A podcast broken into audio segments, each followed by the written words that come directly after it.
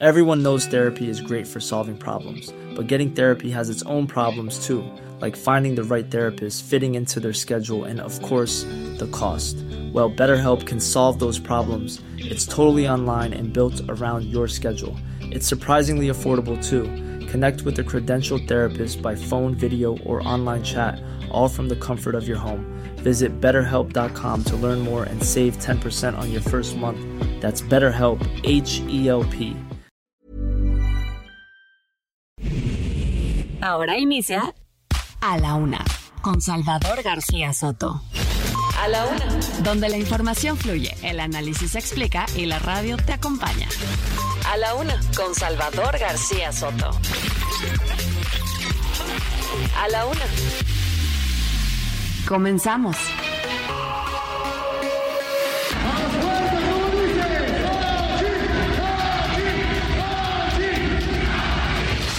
Hemos tomado la decisión de respaldar la candidatura única en la persona de Xochil Gálvez para encabezar el Frente Amplio por México. Como demócrata que soy y absolutamente consistente, que reconozca cuando los resultados no me favorecen. Hemos tenido bueno, carencia de boletas o de urnas o de representantes o de lugares específicos donde se levantará la encuesta en el día de hoy.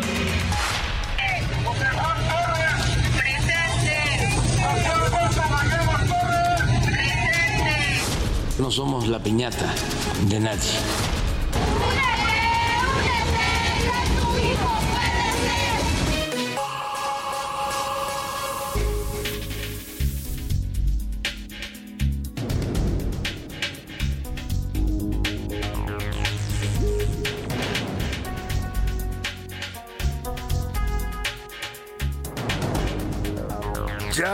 Es la una de la tarde en punto en el centro de la República. Los saludamos con mucho gusto. Estamos iniciando a esta hora del mediodía a la una este espacio informativo que hacemos para usted todos los días a esta hora del día, justo cuando el reloj marca la una de la tarde con dos minutos.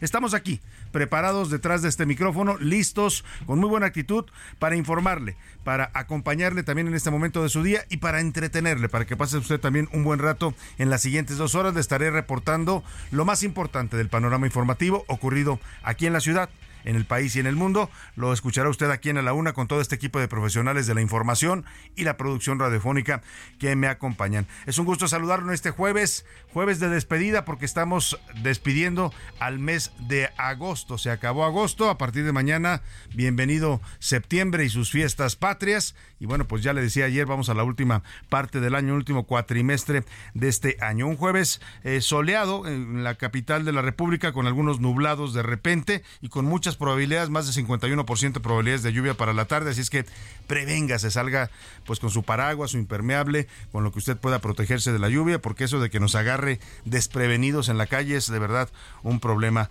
serio. Y bueno, pues tenemos mucha información para compartirle, muchos temas, historias, noticias, cosas que se están generando en este momento. Ya sabe que siempre procuramos darle la información al momento que se genera, así es que estaremos en ese esfuerzo diario y también en ese gusto de estar aquí eh, para acompañarle ser parte de su día a día. Donde quiera que me escuche, le mando un abrazo afectuoso. Si me escucha aquí en la capital de la República, en el 98.5 de FM en la Ciudad de México, los saludo con gusto a toda la gente que se esté moviendo en el tráfico de esta ciudad, que esté trasladándose de un lado para otro, que ya esté en la oficina escuchándonos, que esté en su casa disponiéndose a definir el menú del día. A todos, a todos los que nos sintonizan aquí en el Valle de México, sean ustedes bienvenidos. Y también a los que nos sintonizan en la República Mexicana, rápidamente repaso en Guadalajara, Jalisco, en Monterrey, Nuevo León, en Tampico, Tamaulipas, en Tepic, Nayarit, en Oaxaca capital, en el Istmo de Tehuantepec, en Tampico, Tamaulipas, en también en, la ciudad de Chilpancingo Guerrero, en Tuxtla Gutiérrez, Chiapas y en Mérida, Yucatán. Por supuesto, en la comarca lagunera también les mandamos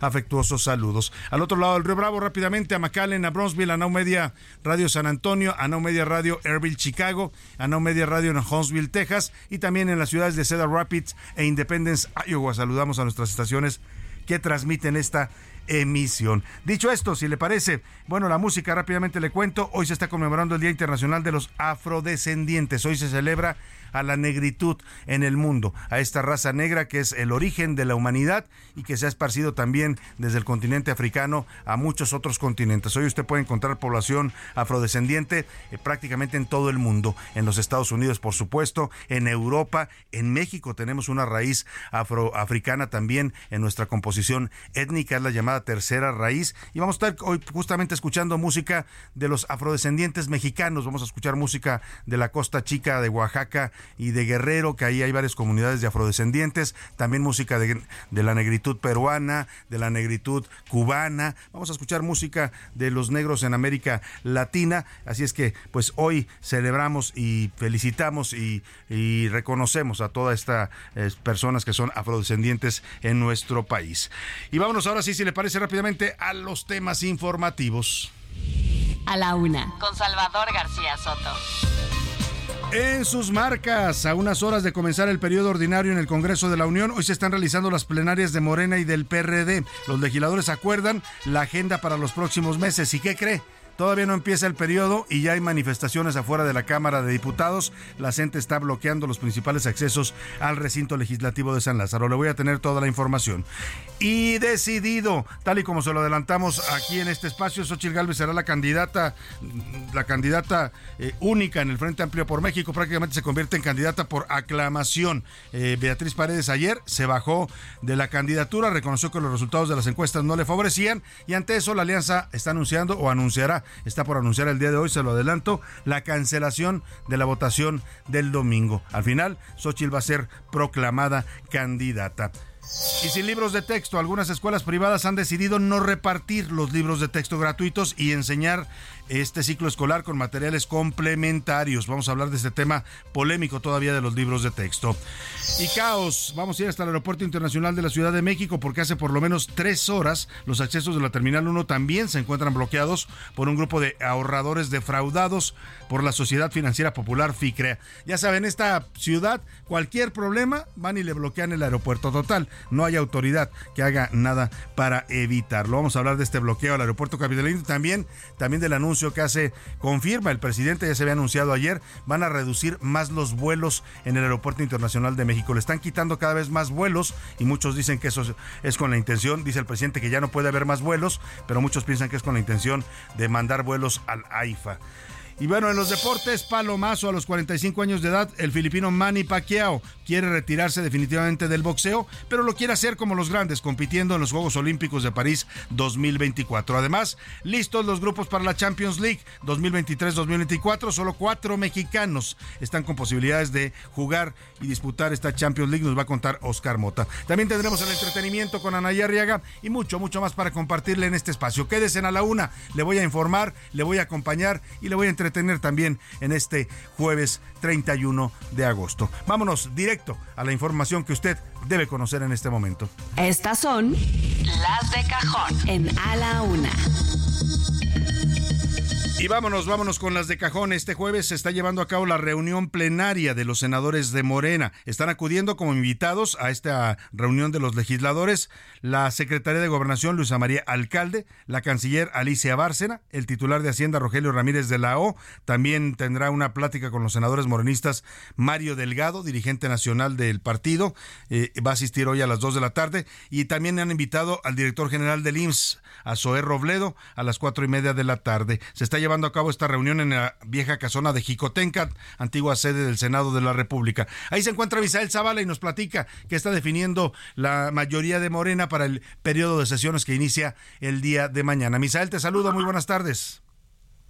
Muy buenas tardes, Salvador. Efectivamente, pues hoy al inaugurar la plenaria de Morena en el Senado de la República, la titular de la Secretaría de Gobernación, Luisa María Alcalde, pidió a los legisladores de Morena y aliados que aprueben las reformas del presidente Manuel López Obrador para consolidar el proyecto de la cuarta transformación. Se trata de cuatro reformas que tienen pues ya en la agenda prácticamente de la 4T y que les está dictando desde Palacio Nacional la titular de Gobernación. el legislativo y se encuentra la reforma constitucional para consolidar el programa de adultos mayores para bajar la edad de 68 a 65 años. También la constitucionalidad y la universalización de la pensión para personas con discapacidad y el marco constitucional del programa Sembrando Vida, así como garantizar la operación de la Guardia Nacional. Pero ¿qué te parece si escuchamos cómo lo dijo Luisa María Alcalde? Ya para consolidar el programa de adultos mayores tenemos que bajar la edad de 68 a 65 años. El segundo tiene que ver con la universalización de la pensión para personas con discapacidad. El otro tiene que ver con elevar a rango constitucional el programa Sembrando Vida y también garantizar la operación de la Guardia Nacional. Salvador, y en medio de esta contienda interna por la coordinación de los comités de defensa de la transformación, la titular de gobernación también lanzó un llamado a los merenistas a mantener la unidad, pues afirmó que no construyeron al partido político para ocupar cargos, sino para transformar al país. Vamos a escuchar cómo lo dijo Luisa María Alcalde hacer un llamado a mantener la unidad. Sabemos que vienen momentos, días, semanas, meses de muchas definiciones, tanto a nivel nacional como a nivel estatal, para elegir a las compañeras y a los compañeros que van a encabezar los esfuerzos de organización de nuestro movimiento. Algunos los dejarán satisfechos y a otros no. Salvador, hoy ya concluirán los trabajos de esta reunión plenaria con la elección de la presidenta de la mesa directiva del Senado de la República en punto de las 3 de la tarde. Salvador, bueno, pues estaremos pendientes. Te agradezco mucho, Misael Zavala, y vamos a estar atentos a lo que define Morena. Me llamó la atención el discurso de la secretaria de Gobernación, ¿eh? Va y les dice un llamado a la unidad, eh, hablando en términos partidistas, habla de las candidaturas que se van a definir. Oiga, la secretaria de Gobernación, ¿por qué tiene que andar dando mensajes partidistas en una reunión con senadores de la República? No es una reunión de partido, es una reunión sí de fracción partidista, pero se supone que es para hablar de los temas legislativos y los problemas del país. Pero bueno, pues esas son las prioridades de nuestra secretaria de Gobernación, anda preocupada por la unidad de Morena. Eso es lo único que les parece importar en este gobierno. Vamos, eh, muchas gracias a Misael Zavala por su reporte y vámonos rápidamente con Iván Márquez porque también se está llevando a cabo la, la plenaria, la sesión plenaria de los diputados del PRD. Invitaron a Xochil Gálvez, a la ya prácticamente virtual eh, candidata o coordinadora del frente, como le llaman ahora, pero próxima candidata a la presidencia del bloque opositor. Ahí criticó Xochil Gálvez al presidente López Obrador, dijo que no la eligió una élite, que ella va a representar a todos por igual. Buenas tardes, Salvador. Así es, la aspirante del Frente Amplio por México, Xochil Gálvez, fue la invitada de honor en la reunión plenaria del grupo parlamentario del PRD. El primer mensaje fue a cargo de Jesús Zambrano, quien felicitó a la hidalguense. Te toca a ti, mi querida Xochitl, hacer uso de la palabra. Felicidades y muchas gracias. En rueda de prensa, Xochitl Gálvez indicó que hay un hartazgo de la ciudadanía y una desesperanza por el actuar de políticos. Aprovechó para mandarle un mensaje al presidente López Obrador. Y se lo digo al presidente, o mi mérito personal. No estoy aquí por nadie. Estoy aquí porque los partidos me abrieron su casa. También insistió que respeta a Beatriz Paredes, quien declinó de sus aspiraciones. A mí no me gustaba esta idea de que a Beatriz la estaban bajando a la mala. No, una mujer jamás va a agredir a otra mujer y yo no iba a aceptar un tema en lo que se diera una cosa en la que yo no estuviera de acuerdo. También indicó que no es López Portillo para aparecer solo en la boleta, pues estaba todo preparado para dar a conocer los resultados el domingo. Porque su servidora no viene del privilegio. Su servidora viene, sí, de vender gelatinas y sabe lo que se sufre para salir adelante en la ciudad. Porque su servidora conoce más que los seis juntos este país, en sus entrañas, en su pobreza, en su abandono. Salvador, es la información. Muchas gracias a Iván Márquez. Pues ahí está Xochil Gálvez con la voz ronca, ¿eh? Ya se le gastó la voz. Ayer anduvo, tuvo varias reuniones, varios eventos, estuvo ahí en la sede priista, habló con los priistas después de que se decidieran, pues de que Beatriz eh, Paredes decidiera reconocer su desventaja en la encuesta, su derrota prácticamente, fueron 15 puntos de diferencia y a partir de eso dijo yo, hasta aquí llegué, ya no sigo a la, hasta el domingo, a la votación del domingo. Y Xochil Gálvez dice que no le gustaba mucho esto de que bajaran a Beatriz, pero pues al final pues eh, ya eh, le gustó, pues no, porque ahora ya ella es la candidata proclamada. Le preguntaron los reporteros terminando la reunión ahí en el PRD que si habían presionado a Beatriz Paredes para que decidiera bajarse de la contienda y esto fue lo que respondió. Beatriz es Beatriz, no el partido. Ella pudo haber tomado la decisión de ir el domingo, punto. Por eso yo dije, si hay presión, vámonos al domingo. Ella es una mujer adulta, no se va a retirar si no decide retirarse. Yo, mi respeto, mi apoyo, mi cariño y respeto su decisión. Ahí está lo que dice Xochil Gálvez del gesto que tuvo Beatriz Paredes de pues de bajarse, hay que reconocérselo, ¿eh? porque efectivamente ella pudo haber dicho no, yo voy hasta el domingo y aún me atengo a la votación y a lo que resulte, ¿no? Porque sí, perdió la encuesta, pero faltaba la votación. Y la, el proceso de el frente opositor siempre fue definido a partir de dos resultados que iban a combinarse y iban a, ponderarse en, la decisión final de quién era la coordinadora o candidata. Una era la encuesta, que es donde pierde claramente Beatriz Paredes, pero faltaba la votación y ahí sí, con todo respeto a los del frente, cancelar la votación y haber bajado a una candidata tres días antes me parece una falta de seriedad y una falta de respeto a los ciudadanos que se entusiasmaron con este proceso, ¿eh? porque más de dos millones y medio se registraron para votar y hoy los van a dejar ahí colgados, ¿no? Porque ya tenemos candidata, ya Xochitl fue ungida, fue proclamada por aclamación candidata, en fin, Tampoco tenía mucho sentido que hicieran una, en, una votación con una candidata, que nos decía ayer aquí Arturo Sánchez Gutiérrez, el presidente del comité organizador. Era un poco absurdo, ¿no? Era como recordar los tiempos del PRI, le, recordaba yo y Arturo confirmaba cuando José López Portillo fue candidato a la presidencia, nada más estaba él en la boleta. No había ningún candidato. El PAN, la oposición decidió no postular candidato en protesta por la manipulación que hacía el PRI de las elecciones y solamente apareció la foto del señor López Portillo, candidato del PRI, y luego a un lado la foto del señor López Portillo, candidato del PARN, del Partido Auténtico de la Revolución Mexicana. Y párele de contar. O sea, fue una elección que fue una burla para los mexicanos y eso es lo que pretendían hacer el domingo. Por eso mejor cancelaron la elección. Ese fue en 1976, el 4 de julio de 1976, la elección presidencial que pues ganó López Portillo, porque no podía ganar otro, no había otro candidato.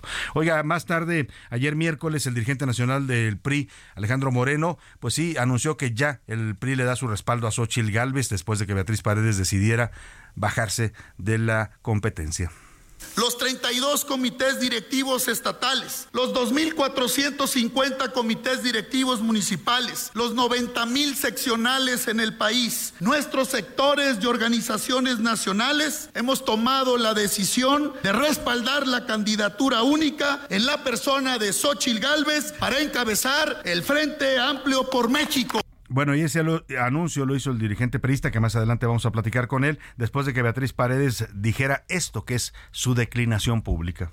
Era natural, como culminación de mi biografía política, que intentara la candidatura presidencial para ser la primera presidenta de México. Como también es natural como demócrata que soy y absolutamente consistente que reconozca cuando los resultados no me favorecen. Pero dimos el paso, empujando la participación democrática en nuestro país, promoviendo la participación de las mujeres y bueno, el presidente López Obrador, que es ajonjolí de todos los moles, pues volvió a hablar del proceso eh, del frente opositor y volvió a decir, el presidente está celebrando porque dijo, les gané la apuesta. Yo dije que era Xochil Gálvez y fue Xochil Gálvez. Escuchemos. Ah, sí, eso sí lo voy a decir. Gané la apuesta, ¿eh? No vayan a, a decir de que no sabía yo de lo que se trataba, ¿no? Lo tienen que reconocer. Galvez, que siempre le responde de inmediato al presidente, ya le contestó a esto de que ganó la apuesta porque siempre dijo que ella iba a ser la candidata. Le dice Xochitl Galvez en su cuenta de X antes Twitter, le juego doble a sencillo al que anda cantando apuestas. Sheinbaum será la coordinadora y después candidata de la mafia del poder. ¿Le entra o le saca? Bueno, pues ahí se la voltearon al presidente, ¿no? A ver, que apueste que no va a ser Sheinbaum, cuando todo el mundo dice claramente y todas las señales y el apoyo de las dependencias de gobierno y le mandaron a la secretaria del Bienestar a hacerle la campaña, pues claro que va a ser Sheinbaum. Ahí también el presidente anda haciéndole al vivo, eh, adivinando los procesos de la oposición, cuando su proceso siempre ha estado bastante cantado, ¿no? O es Claudia, o es Claudia, y si me apura, la única sorpresa que podría haber el próximo 6 de septiembre es que el presidente cambiara de opinión y si no es Claudia, es Adán Augusto. Y párele de contar, no hay más opciones. Marcelo Ebrard nunca estuvo ni está en el ánimo del presidente.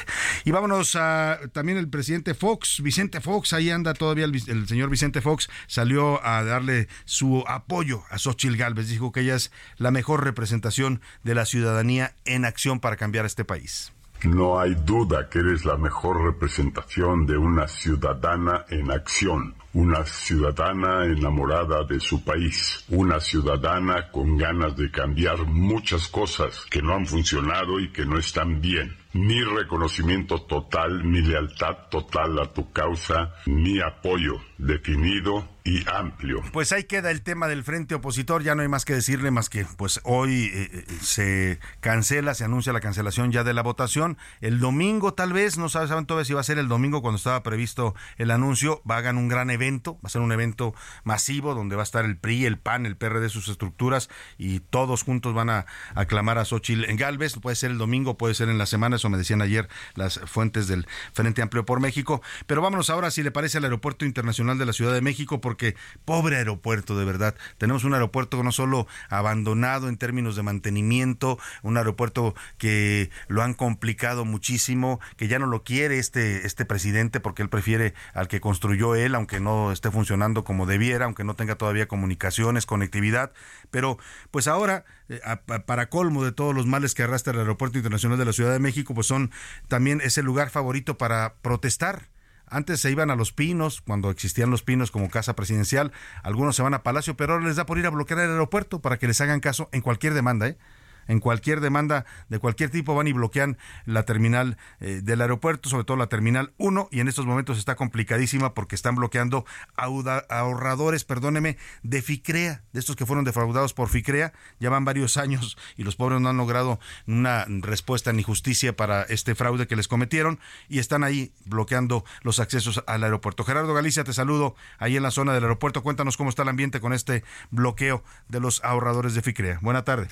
¿Qué tal Salvador? Excelente tarde. Continúa completamente cerrado el acceso principal a la terminal número uno del Aeropuerto Internacional de la Ciudad de México por parte de ahorradores defraudados de la Sociedad Financiera Popular FICREA. Ellos llegaron desde muy temprano y cerca de las 10 de la mañana cerraron en su totalidad la avenida Capitán Carlos León para comenzar su protesta y exigir un acercamiento con el presidente de la República, Andrés Manuel López Obrador, y así poder recuperar sus ahorros. Cabe mencionar que fue en 2014 cuando Hacienda congeló todos los activos de FICREA. Hasta el momento los más de 6.500 ahorradores no han podido recuperar su dinero y por este motivo deciden salir a las calles y cerrar el acceso principal a la terminal número uno del Aeropuerto Internacional de la Ciudad de México. Ya se está tratando de concretar un diálogo con los manifestantes, sin embargo, hasta el momento no se ha concretado, así que continúa cerrada la circulación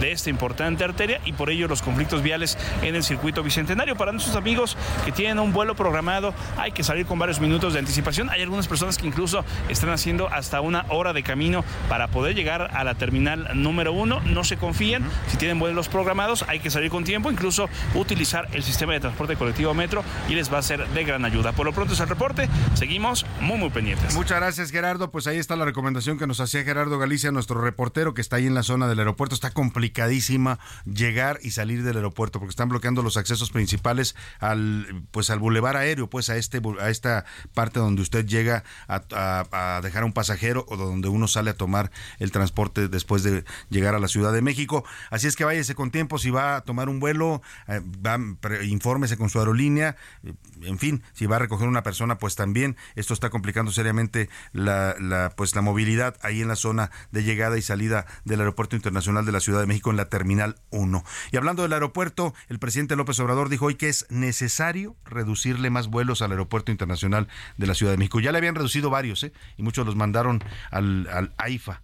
Eh, como la gente no está yendo a volar a la IFA, pues hay que mandar vuelos para obligarlos. Y ayer se había anunciado ya este, esta nueva reducción y hoy la confirma el presidente López Obrador. Dice que eh, son tantos vuelos en, el Aeropuerto Internacional Benito Juárez que ya no puede con esa capacidad y que hay que reducirles. Dice que hay riesgos y critica a las aerolíneas que no quieren ir a la IFA. Señor presidente, no son las aerolíneas, es que no hay manera de llegar a la IFA de una manera certera, segura, porque no le han puesto todavía las comunicaciones rápidas sobre todo y luego no hay conectividad. Usted si usted toma un vuelo a Life y necesita hacer una conexión, no la puede hacer ahí, tendría que regresar otra vez al Aeropuerto Internacional de la Ciudad de México. Esto dijo el presidente sobre por qué quiere bajarle más vuelos al Aeropuerto Internacional Benito Juárez.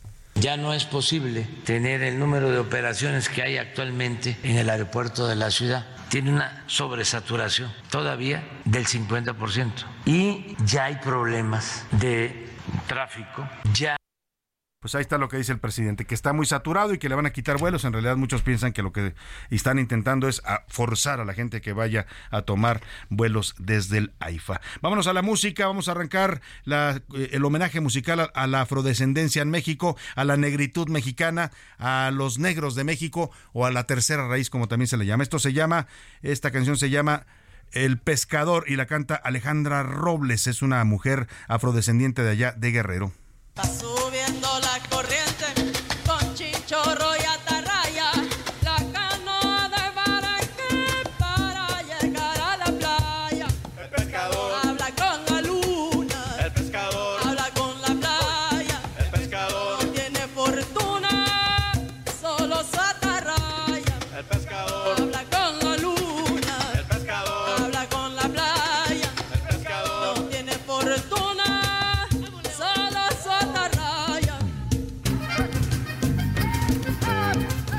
En un momento regresamos. Ya estamos de vuelta en la Una con Salvador García Soto. Tu compañía diaria al mediodía.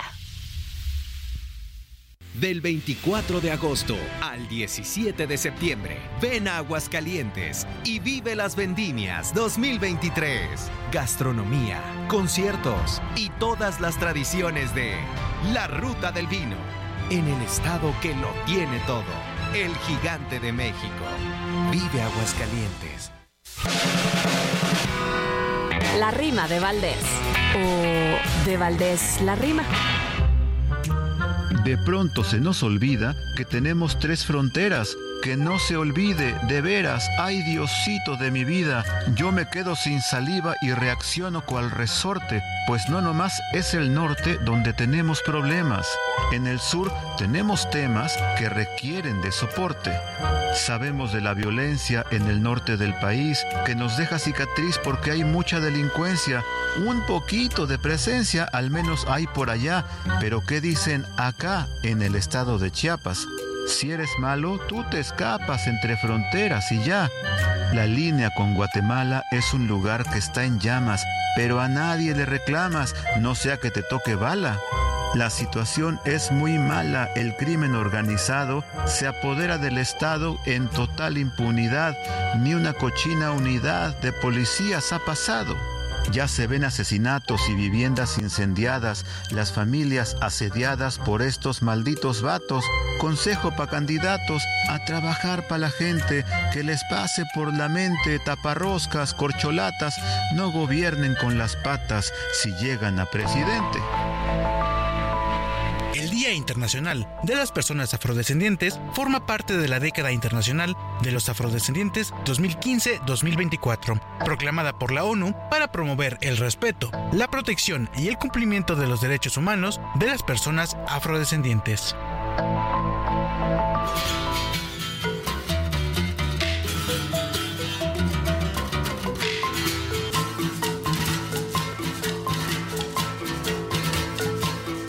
Acabo de llegar que ni cantar he podido.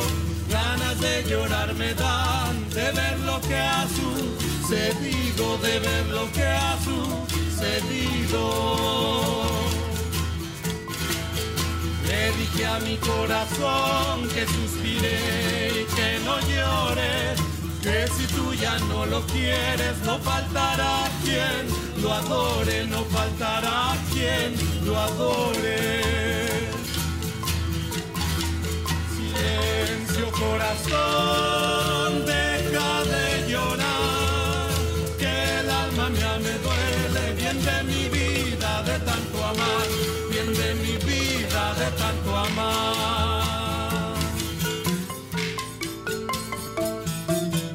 De la tarde con 33 minutos. Esto que escucha usted que tiene un claro sonido africano, música del África que llegó y se mezcló con nuestro país, con nuestra música indígena, es el resultado de la afrodescendencia en México. Se llama Silencio Corazón la canción. Es una canción muy cantada en todas las regiones de la costa de Guerrero y de Oaxaca, donde hay pueblos afrodescendientes. Y esta es la versión de la agrupación Frontó, Frontó Afro Oaxaca. Es una, una versión de 2020. Frontó Afro Oaxaca es un esfuerzo de trabajo y creación musical de jóvenes, niños y maestros que participan en talleres musicales de la costa oaxaqueña, con los cuales se busca preservar precisamente la herencia afrodescendiente. La negritud en México habita en regiones muy concretas y muy ubicadas. José Luis Sánchez, ¿dónde, dónde podemos escuchar? Bueno, ahora te pregunto, vamos a escuchar el cierre de la canción Silencio Corazón de Frontó Oaxaca y te pregunto dónde, dónde viven los afrodescendientes en México. Silencio corazón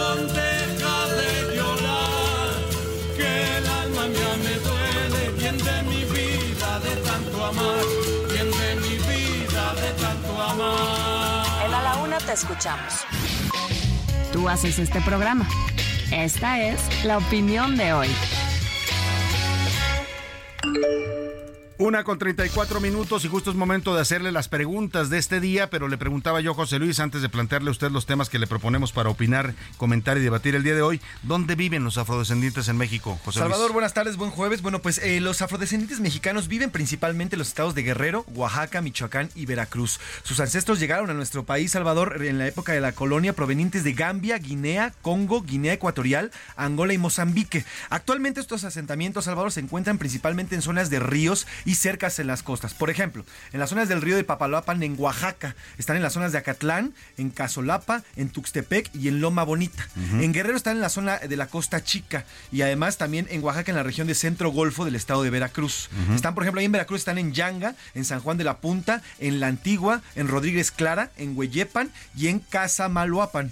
En Tabasco también están en la Costa Grande, también están en esta parte. Y bueno, pues en Tierra Caliente de Michoacán, en los Altos del Istmo. Y bueno, pues también la información y esto lo, está, lo, dice la Comisión Nacional de Derechos Humanos, lamentablemente parte de esta, de esta raza ha huido de esta tierra caliente de Michoacán, cercada por la violencia, que eh, aqueja esta zona. Y además se enfrentan también a veces eh, problemas de marginación, pero también sabe qué discriminación.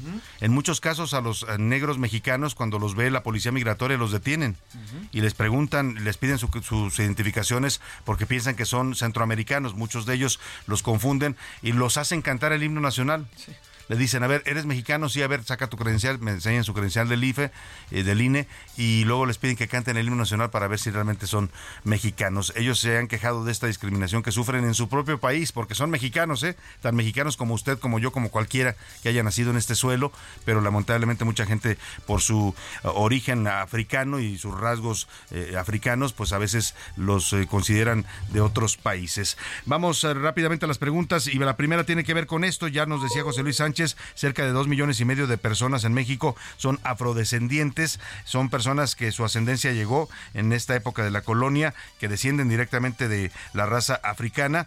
Y le quiero preguntar si usted sabía que en México hay una gran población afrodescendiente, que incluso es la tercera raíz étnica de este país. El primero está, por supuesto, la, mestiza, que se compone de la raza indígena y europea y luego está la tercera raíz que son la afrodescendencia o la raza africana.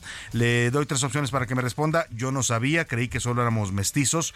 Sí, conozco bien la afrodescendencia mexicana y creo que es, importante eh, pues eh, proteger su, cultura. Y finalmente México es crisol de razas y culturas. La segunda pregunta, el segundo tema para que usted opine y comente con nosotros hoy, en medio de los procesos internos de para elegir candidatos a la presidencia, tanto del el partido Morena como del bloque opositor, han surgido denuncias y quejas por supuestas faltas, violaciones legales, bueno, hasta uso de recursos públicos han denunciado en estos procesos. Incluso hay señalamientos desde ambos bandos, el oficialismo y la oposición, de que pues existe simulación, ¿no? Dicen, por ejemplo, que en Morena pues es un hecho que va a ser Claudia Sheinbaum, todo el mundo lo da por hecho, mientras que en el frente opositor pues se cumplió esto que decían algunos, incluido el presidente López Obrador, de que Xochitl Gálvez ya estaba definida desde que la lanzaron para ser la candidata del frente. Yo le quiero preguntar a usted qué opina de los procesos internos que hemos vivido hasta hoy en estas dos opciones políticas que se enfrentarán por la presidencia de la República en 2024. Tres opciones para que me responda. ¿Son buenos los procesos internos, democráticos,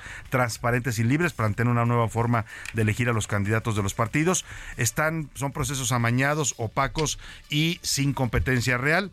¿O de plano, el dedazo sigue reinando en México, ¿no? En algún caso, pues va el dedazo presidencial, en el caso de Morena, y en el otro, pues el dedazo de las cúpulas partidistas que dijeron es Xochitl y es Xochitl. Pues ahí está la pregunta y el último tema que le pregunto el día de hoy. Este miércoles se termina el octavo mes del año, el mes de agosto. Vamos a, entrar a septiembre mañana y esto pues simplemente nos quedan cuatro meses para terminar este 2023. Es el último cuatrimestre del año. Nos enfilamos pues a la ruta final de este 2023. Yo le quiero preguntar hoy, cerrando este octavo mes del año, ¿cómo está su ánimo? ¿Cómo se siente usted para enfrentar esta última parte de este año? Tres opciones. Bien, me siento motivado para cerrar el año. Mal, ha sido para mí un año complicado, difícil en todos los sentidos. O de plano, como dice el dicho, al mal tiempo, buena cara. 5518 41 51 99. Contáctenos por mensajes de texto de voz. Como usted lo decida, aquí su opinión siempre será tomada en cuenta y la escuchará usted al aire. Vámonos ahora sí a más información. A la una. Con Salvador García Soto. Oiga, este jueves, justamente este jueves, está compareciendo ante un juez federal el exdirector de Petróleos Mexicanos, Emilio Lozoya Austin. Van a determinar en esta audiencia si el señor acepta pagar los 30 millones de dólares como reparación del daño por los casos de agronitrogenados y Odebrecht, o de lo contrario, la Fiscalía General de la República le continuará su proceso penal y lo puede acusar ya penalmente por el primer caso de agronitrogenados. El señor Lozoya quería pagar 10 millones, el gobierno dijo, el presidente también dijo, no, es muy poco, le subieron la cuota o paga 30 millones o se queda en la cárcel. Diana Martínez, cuéntanos de esta audiencia judicial del caso de Lozoya. Buenas tardes. Así es, Salvador. Buenas tardes. El exdirector de Pemex, Emilio Lozoya, comparece este jueves por el caso agronitrogenados. La audiencia estaba programada a las 12 horas en el Centro de Justicia Penal Federal con sede en el Reclusorio Norte, donde la Fiscalía General de la República buscará acusarlo formalmente por la venta a sobreprecio de la planta chatarra. La audiencia intermedia fue aplazada el 18 de julio pasado y en esa diligencia Lozoya acusó al gobierno federal de querer extorsionarlo al aumentar el monto de reparación del daño que debe cubrir por los casos agronitrogenados y Odebrecht, pues si quiere salir de prisión, tiene que pagar 30 millones de dólares y no 10.7 millones como inicialmente se planteó. En la diligencia de este jueves se espera que Pemex y la UIF justifiquen ese incremento del monto, aunque son pocas las expectativas de que se llegue a un acuerdo reparatorio. Hasta aquí mi reporte. Y bueno, pues ahí está, eh, justamente cuando llegaba al reclusorio norte, el abogado defensor de Emilio Lozoya, Miguel Ontiveros, dijo que van a, pues ofrecen, ellos solamente, él insiste, fíjese, él insiste en que Lozoya solamente va a pagar 10 millones de dólares como reparación del daño y no los 30 que pide el gobierno. Esta defensa mantiene, como siempre, su postura de proceder conjuntamente con el gobierno de la República para los efectos de llegar a un acuerdo reparatorio en los términos planteados originalmente y aprobados por el Consejo de Administración de Petróleos Mexicanos, con un monto de reparación del daño de 10.7 millones de dólares, eh, 3.4 aplicables al caso agronitrogenados y 7.3 aplicables al caso Odebrecht. Pues ahí, eh, creemos que hay condiciones. Ahí están las cuentas del abogado de Lozoya, Miguel Ontiveros, que insisten que solamente van a pagar 10 millones de dólares. El gobierno ya dijo que quiero 30 o te quedas en la cárcel. Vamos a ver en qué termina esta audiencia del día de hoy, que va a ser importante en el caso de Emilio Lozoya. Y hablando de casos judiciales, rápidamente le comento, la Fiscalía General de la República ya logró que el primer tribunal colegiado del Estado de Tamaulipas, bajo la ponencia del magistrado Mauricio Fernández, revocara la sentencia que le habían concedido de amparo al exgobernador panista Francisco García Cabeza de Vaca, eh, y con la cual pues se había dejado insubsistente la orden de aprehensión en su contra. Es decir, que si ya revocaron el amparo, la orden de aprehensión podría estar eh, nuevamente vigente. Se tiene que reponer, según este fallo, el juicio de amparo, pero la orden de aprehensión pues está abierta nuevamente. Nada más que el señor Cabeza de Vaca es muy listo y está viviendo en Houston, en los Estados Unidos, entre Houston y Dallas. Me dicen que tiene casas por allá y, bueno, no ha pisado territorio nacional, pero también dicen en el gobierno, en cuanto pise territorio de México, lo atoramos. Vámonos rápidamente al Aeropuerto Internacional de la Ciudad de México. Vamos a regresar con Gerardo Galicia porque sigue, sigue el caos por este bloqueo que están realizando ahorradores defraudados de FICREA. Te saludo de nuevo, Gerardo. Buena tarde. El gusto es nuestro, Salvador. Excelente tarde. Y sí, siguen las complicaciones para poder llegar a la terminal número uno del Aeropuerto Internacional de la Ciudad de México. Sigue completamente cerrada la circulación de la avenida Capitán Carlos León y son muchísimas las personas que están afectadas, que las vemos eh, que llegan al aeropuerto casi corriendo para poder llegar y no perder sus vuelos. Y a propósito me voy a acercar con uno de los manifestantes, son eh, defraudados precisamente de FICREA. Señor, estamos transmitiendo completamente en vivo para Heraldo Radio. Eh, ¿hay, ¿Ha habido un avance hasta ahorita? estamos esperando porque hay personas que se fueron a gobernación, personas, y estamos esperando que haya un convenio para que esto avance y esto se solucione. Estamos esperando la llamada para podernos liberar, liberar la avenida. A pesar de que hay una mesa de diálogo o ya hay un este, acercamiento con la gobernación, ¿no van a retirar el bloqueo mientras? Mientras no recibamos la llamada de las personas, no. Muchísimas gracias, María. ¿Es Roberto Catalán. Muchas gracias, señor Roberto. Y bueno, como escuchamos, eh, Salvador, de momento no se van a retirar. La buena noticia es que ya hay un acercamiento por parte de autoridades federales y los manifestantes, pero mientras tanto es muy difícil llegar hasta esta, la terminal número uno del aeropuerto. Si tienen vuelo programado, hay que salir con tiempo. Si van a transitar en la zona, el circuito interior avanza con dificultad y también eh, tenemos eh, haciendo lo posible por parte de los elementos policíacos que ya las patrullas funcionan como una especie de carrusel que acercan a los usuarios del aeropuerto. Sin embargo, es una situación complicada la que se vive en estos momentos. Bueno, pues sin duda alguna, si es que usted si tiene que trasladarse al aeropuerto, tómelo en cuenta esto que nos está advirtiendo Gerardo Galicia y también si no tiene a qué transitar por esa zona, pues ni se acerca al circuito interior, ¿eh? sobre todo en ese tramo porque está bastante complicada la circulación. Gerardo, y nos decías la policía está auxiliando a los viajeros, a los que llegan corriendo para no perder su vuelo. Sí, exactamente, con las patrullas a Salvador están subiendo todo el equipaje, los usuarios también abordan, eh, los acercan lo más que pueden hasta la rampa, casi ya unos cuantos pasos de la puerta número uno del aeropuerto, y de esta manera tratan de agilizar un poco la llegada de todas las personas que se mueven del aeropuerto, sobre todo en la terminal número uno, en la terminal número dos no hay manifestación. Bueno, pues estaremos atentos, te agradecemos el reporte, Gerardo, buena tarde. Hasta luego. Tómelo en cuenta, está complicadísima la circulación en el Boulevard eh, Aeropuerto, en el Boulevard Puerto Aéreo, a la altura del circuito interior. Está bloqueado el acceso principal a la Terminal 1 por deudores de FICREA. Y le quiero preguntar a José Luis para que usted tenga el contexto completo. Ya sabe que en este programa no nos gusta nada más repetirle noticias como merolico, sino darle y explicarle por qué están pasando las cosas.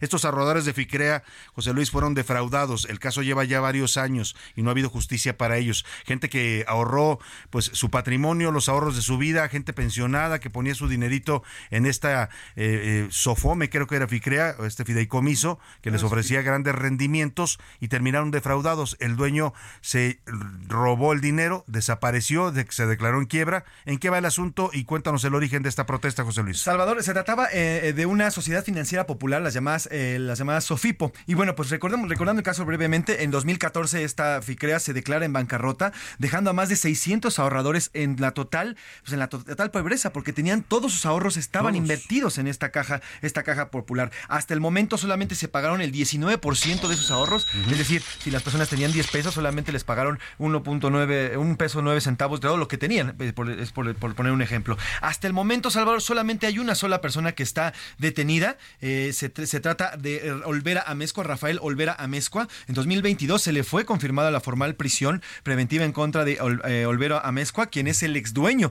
de Ficrea. Sin embargo, bueno, pues todos estos ahorradores continúan sin recibir su dinero, Salvador. Desde, el, desde este año que quebró Ficrea hasta este momento, solamente les han dado el 20% del dinero que tenían metido en esa lana, en esa, en esa eh, Sofipo, a pesar de que, se, de, que el dinero está ahí y además de que la persona encargada, el dueño, está detrás. Los lentos, lentos y fallidos procesos de la justicia en México ya deberán haber ah, pues devuelto a la gente su dinero y a los responsables de este fraude, porque es un fraude al final lo que hicieron, engañaron a la gente trayéndola con promesas de altos intereses y al final pues terminaron que declarándose en quiebra y llevándose el dinero. Vaya, vaya problemática esta de FICREA, que es lo que está ocasionando este bloqueo en el aeropuerto. Muchas gracias, José Luis. Salvador. Vamos rápidamente a más temas informativos. En Aguascalientes le platico, ya en este momento se ha declarado, eh, pues, eh, permitir, se despenalizaron el aborto, pues para que me entiendan, no, no es que se, se declare legal, sino que ya no es, eh, ya no es eh, punible que una mujer se realice un aborto. Este miércoles la Suprema Corte de Justicia de la Nación le ordenó al Congreso local de Aguascaliente que derogue los artículos 101, 102 y 103 del Código Penal del Estado que castigaban con cárcel el aborto. El amparo lo presentó ante la Corte un grupo de información en reproducción elegida el famoso GIRE, y otras asociaciones civiles. El proyecto aprobado es por el ministro Juan Luis González Alcántara. Llevan dos estados de la República que despenalizan el aborto. Entre ellos está la Ciudad de México, Oaxaca, Hidalgo, Coahuila, Veracruz, Baja California Sur, Colima, Sinaloa, Guerrero, también eh, Baja California, eh, Baja California solamente, Quintana Roo y Aguascalientes. Son los estados que ya eh, despenalizaron el aborto. Oiga, vamos rápidamente, vamos rápidamente a más información. Los libros de texto, en, pues resulta que ahora no solo en algunas eh, escuelas privadas, perdóname, particulares del sistema público no están llegando los libros de texto, porque le dijimos aquí cerca de cinco estados, entre cinco y ocho, mantienen retenida la distribución de los libros de texto a partir de que estos están impugnados en amparos por la Unión de Padres de Familia y por algunos gobiernos estatales.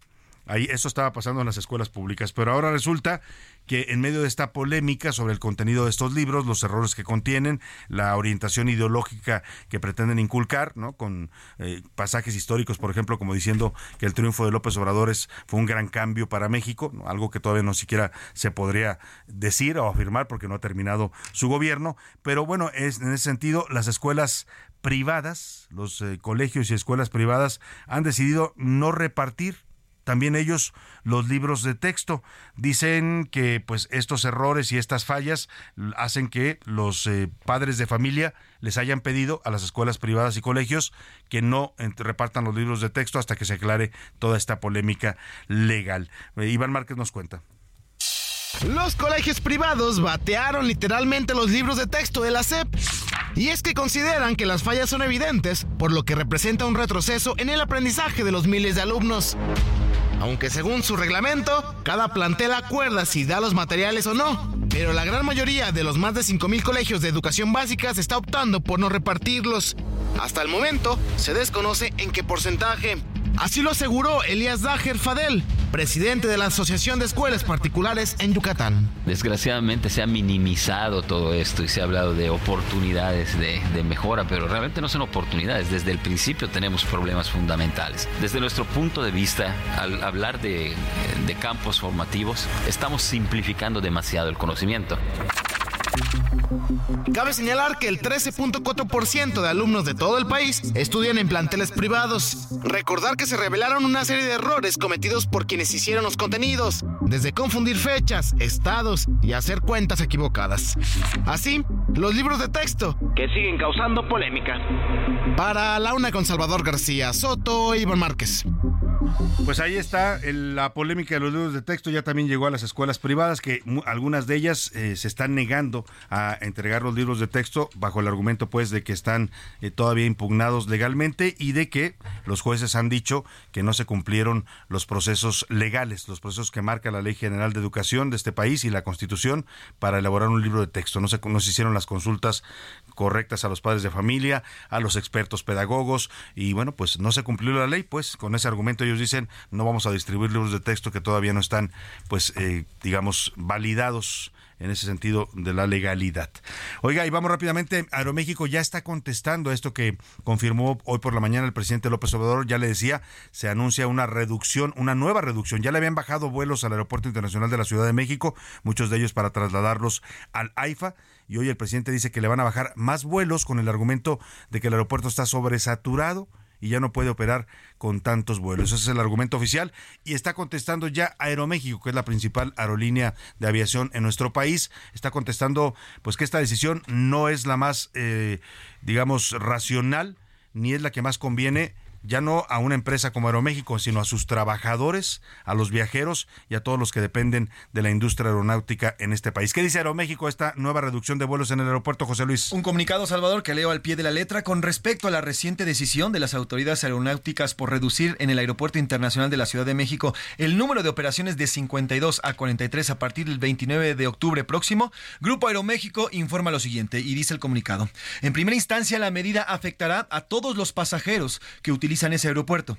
Pero además también afecta a los trabajadores de la industria y a la atracción de nuevas inversiones que dependen de contar con certeza jurídica y una conectividad aérea adecuada. Sigue el comunicado Salvador que es breve y dice Aeroméxico, cuando las autoridades del aeropuerto solicitaron el año pasado la reducción de las operaciones de 61 a 52, Grupo Aeroméxico cumplió puntual y cabalmente con los acuerdos e inclusive, inclusive fue la aerolínea que más operaciones redujo.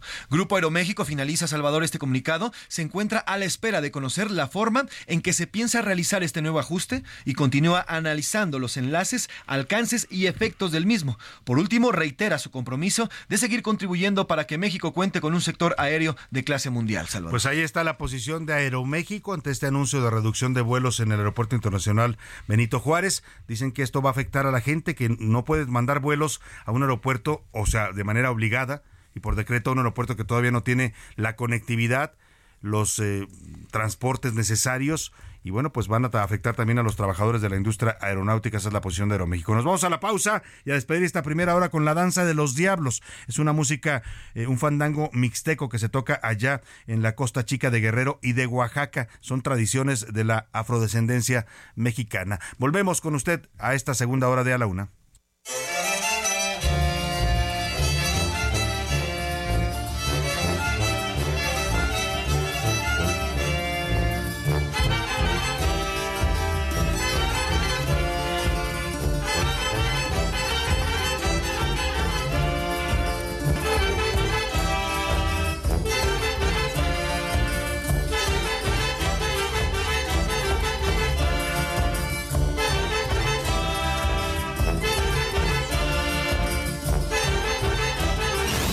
No le cambies. Estás en A la Una con Salvador García Soto.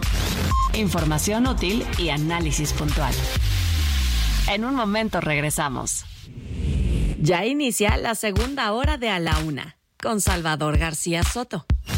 A la Una, donde la información fluye, el análisis se explica y la radio te acompaña. A la Una con Salvador García Soto. A la Una Comenzamos. De pronto unas voces en la calle me gritaron negra. Negra, negra, negra, negra, negra, negra, negra. ¿Soy acaso negra? Me dije. Sí. ¿Qué cosa es ser negra? Negra. Y yo no sabía la triste verdad que aquello escondía. Negra. Y me sentí negra. Negra. Como ellos decían. Negra. Y retrocedí. Negra. Como ellos querían. Negra. Yo di mis cabellos y mis labios gruesos y miré apenada mi carne tostada y retrocedí. Negra. Y retrocedí. Negra, negra, negra, negra, negra, negra, negra. Negra, negra, negra, negra, negra, negra, negra, negra. Y pasaba el tiempo y siempre amargada. Seguía llevando a mi espalda mi pesada carga. Y como pesaba.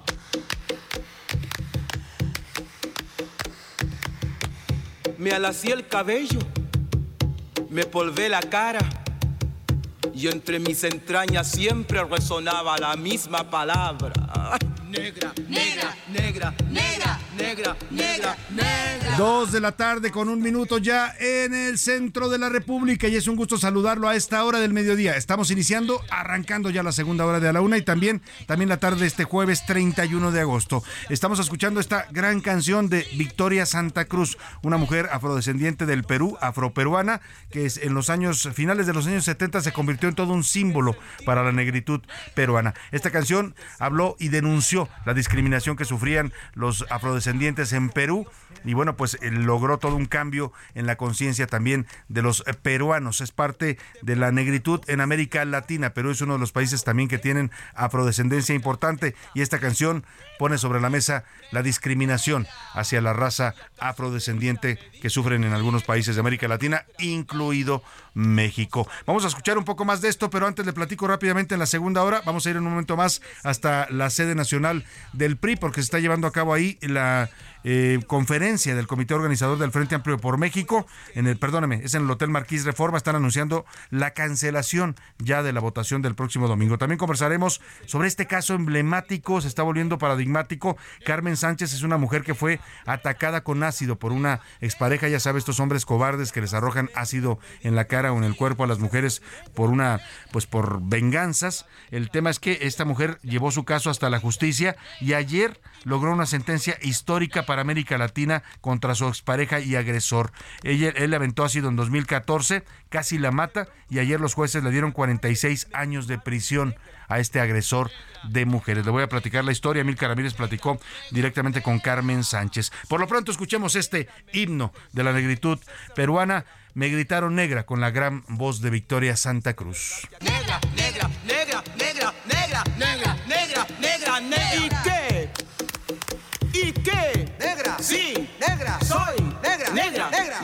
soy. Negra. Sí. Negra. Soy. Negra. Negra. Negra. Negra soy. A la una, con Salvador García Soto. Y nos vamos, nos vamos a la conferencia del Frente Amplio por México. Está hablando en este momento Juan Manuel Herrero, es miembro del comité organizador. Vamos a escuchar el anuncio que están haciendo sobre qué va a pasar el domingo si ya no tienen más candidatas que Xochil Gálvez, por quién van a votar. Escuchemos. Puntos para Xochitl y 42.4 para Beatriz Paredes. Eso es todo. Muchas gracias. Bueno, ya habló el señor Herrero, ha terminado su participación. Escuchemos. Teresa González Luna. Muchas gracias. El proceso constitutivo para seleccionar a la persona responsable de continuar la construcción del Amplio por México desde su inicio hace poco más de dos meses hasta este día tiene una marca distintiva, sin duda.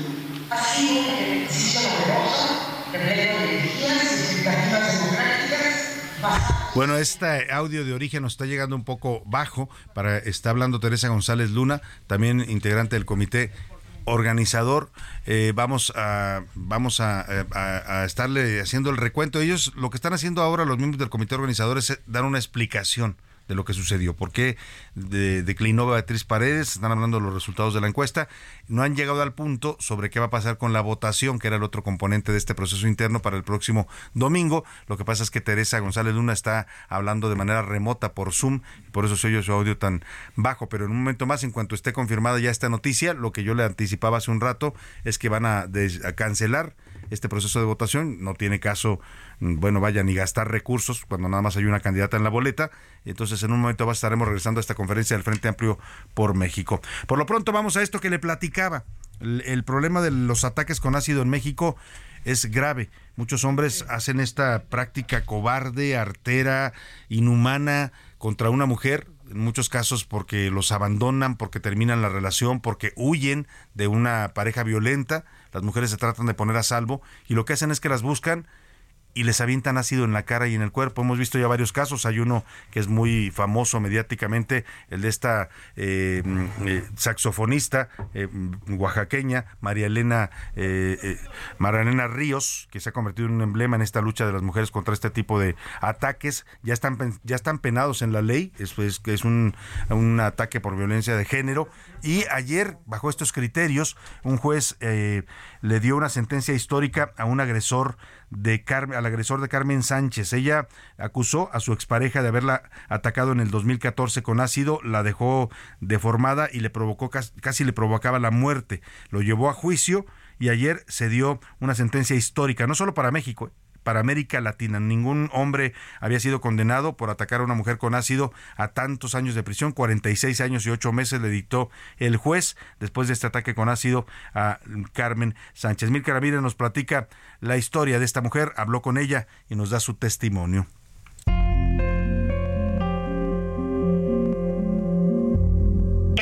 febrero del 2014, Efren intentó asesinarme atacándome con ácido.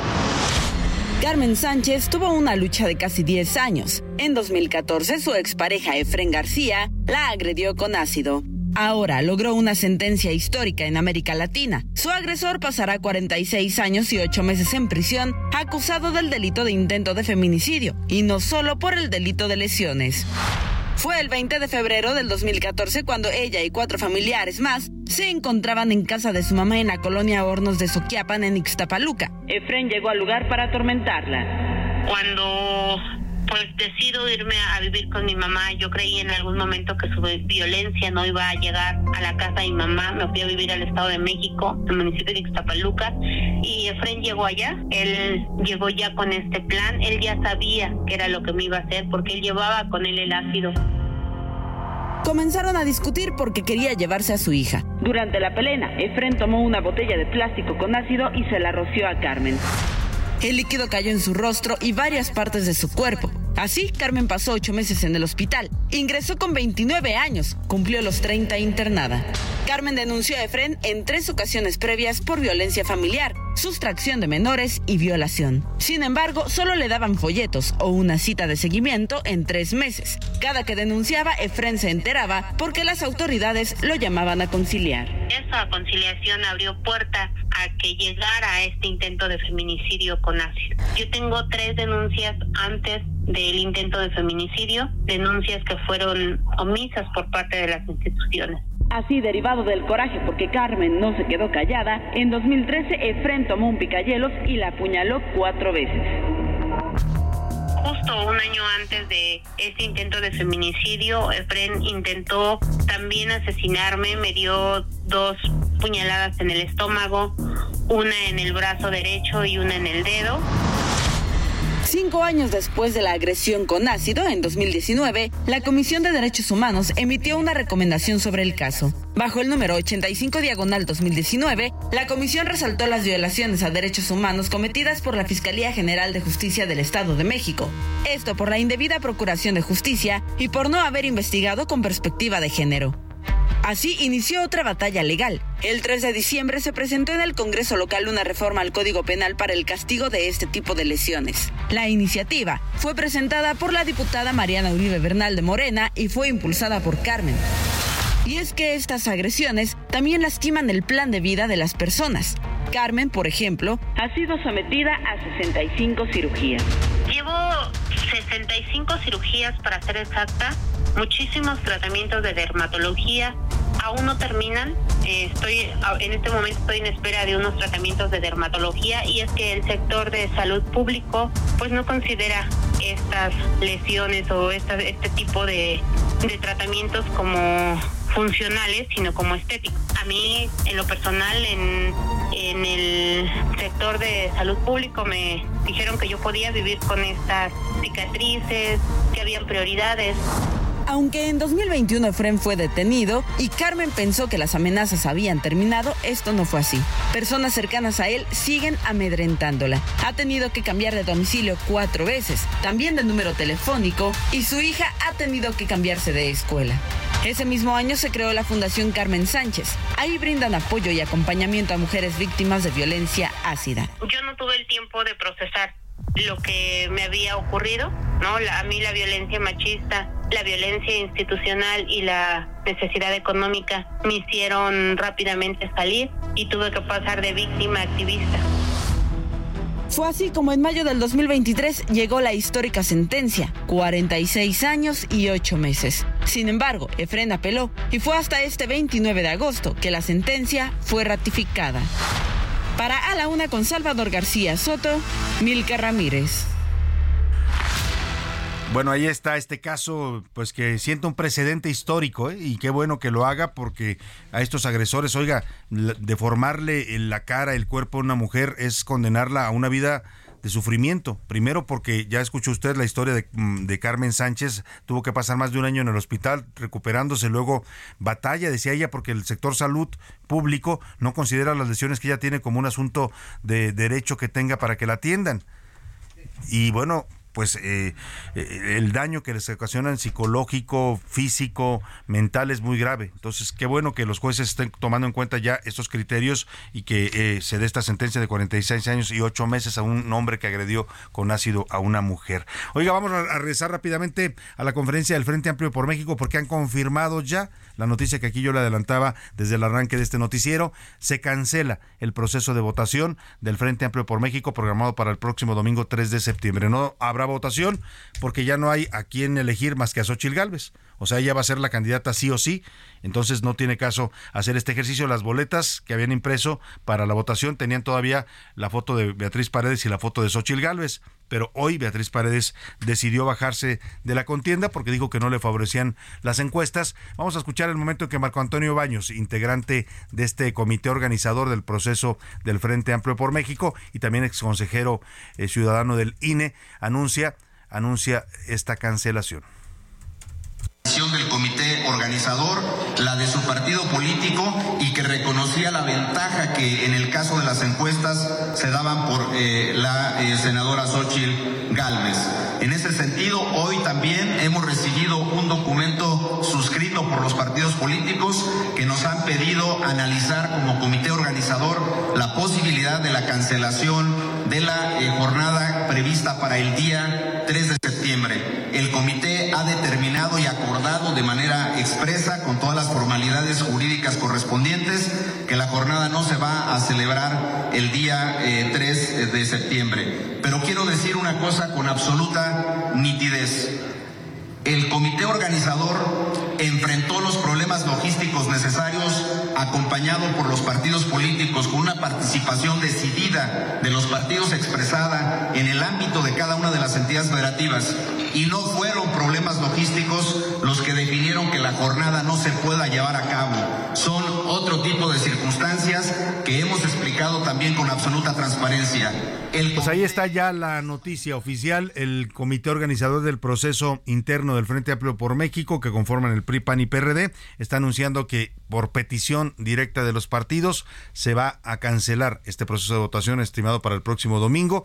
Previsto para el próximo domingo, pues no hay ya, no hay ya este, opciones para votar más que Xochil Gálvez y ya ayer la proclamaron candidata y lo que sí habrá, lo entiendo, no lo han anunciado ellos y no les corresponde, seguramente lo harán los partidos, es un gran evento masivo en donde van a hacer esta proclamación y ya ungir a Xochil Gálvez como la coordinadora del Frente Amplio por México, que es el título que les dan ahora, y la futura candidata a la presidencia de la República por estos tres partidos coaligados.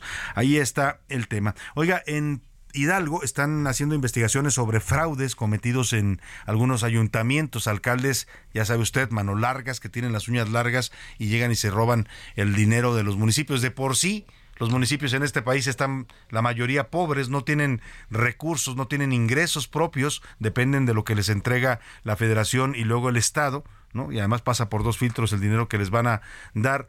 Y, y, ahora, pues en Hidalgo, ahora que Santiago Nieto está como encargado de la Procuraduría Estatal, ha comenzado una serie de investigaciones sobre los desvíos de recursos en los municipios. Y eso es bueno, ¿eh? para que los alcaldes ya le midan cuando quieran meter la mano a la caja del ayuntamiento. Eh, detuvieron el juez de control, un juez de control penal en Pachuca vinculó a proceso al exalcalde de Progreso de Obregón. Lo acusan del delito de peculado y de haber desviado un millón seiscientos veinte mil pesos del Fondo de Aportaciones para la Infraestructura Social en el año 2020. Vamos con nuestro corresponsal.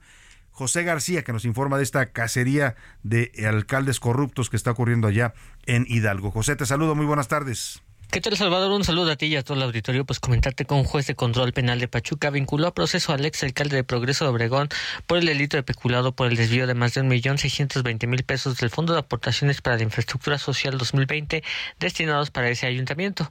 Después de ser aprendido el pasado 25 de agosto, el ex edil emanado al Partido Revolucionario Institucional se acogió a la duplicidad de término de 144 horas y al reanudarse la audiencia inicial, el juzgador consideró que existen elementos suficientes para procesar al ex munícipe. El expresidente municipal permanecerá recluido en el Centro de Reinserción Social de Pachuca, en tanto se desarrolla la investigación complementaria por un periodo de cuatro meses, debido a que fue acusado del desvío de recursos de la administración pública local.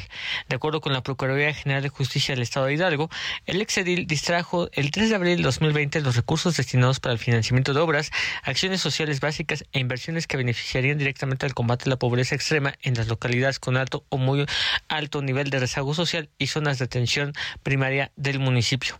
La Procuraduría Estatal acusó al ex municipio de transferir recursos a una empresa por adquisición de equipo médico, mismo que no fue adquirido, y por lo cual se abrió la carpeta de investigación correspondiente para deslindar responsabilidades. El ex alcalde Manado del PRI estuvo al frente del Ayuntamiento de Progreso de Obregón entre 2016 y 2020 pues ahí está, ahí está esta decisión y estas investigaciones que están emprendiendo contra alcaldes corruptos allá en el estado de Hidalgo. Hablando de estados, el gobernador de Jalisco, Enrique Alfaro, pues continúe su pleito y su rebeldía en contra de Dante Delgado, sigue haciendo declaraciones bastante fuertes. Hoy eh, Alfaro acaba de asegurar allá en Guadalajara que ahora le toca a otros encabezar el proyecto político ahora va a iniciar una rebelión para quitarle el liderazgo a Dante Delgado. Dante Delgado no solo es el dirigente nacional actualmente, es el fundador del partido, es el que ideó y creó y impulsó esto que se llama Movimiento Ciudadano, pero parece que Alfaro pues ahora le va a pelear. La dirigencia dice que no se aferre a ser el jefe. Escuche usted. Eh, hoy están en la Ciudad de México eh, eh, las tres personas que acordamos que van a llevar este proceso de diálogo, y de definición de lo que sigue. Eh, Clemente Castañeda, eh, Pablo Lemus, Alberto Esquer están allá y, tendrán esa responsabilidad y yo confío en que las decisiones que se van a ir tomando van a ser las mejores para Jalisco. Antes de pensar en colores y en partidos, queremos cuidar al Estado. Todos estamos en sintonía en ese ánimo y, y lo que a mí me toca es insistir en el mensaje de que yo voy a estar concentrado en mi responsabilidad. Bueno, ahí lo que dice Alfaro no es lo que yo le comentaba, que cuestiona el liderazgo de Dante Delgado. Lo que dice es que están dialogando ya están dialogando y que mandó a sus representantes. Fíjese en la actitud de Alfaro, ¿eh? ya no va a sentarse, no se quiere sentar él directamente con Dante Delgado, que ya lo hicieron en una ocasión, no sirvió de mucho, y ahora lo que está haciendo es mandar a sus, eh, pues a sus escuderos, ¿no? a sus eh, comisionados. Mandó a Pablo Lemus, que es el aspirante a la gubernatura de Jalisco eh, para el próximo año, a Clemente Castañeda, que es senador de la República y fue también dirigente nacional de, de Movimiento Ciudadano, y por ahí otro que se me va ahora ya lo mencionó el gobernador Alfaro. Bueno, pues vámonos rápidamente a información de último minuto. Último minuto en A la Una, con Salvador García Soto.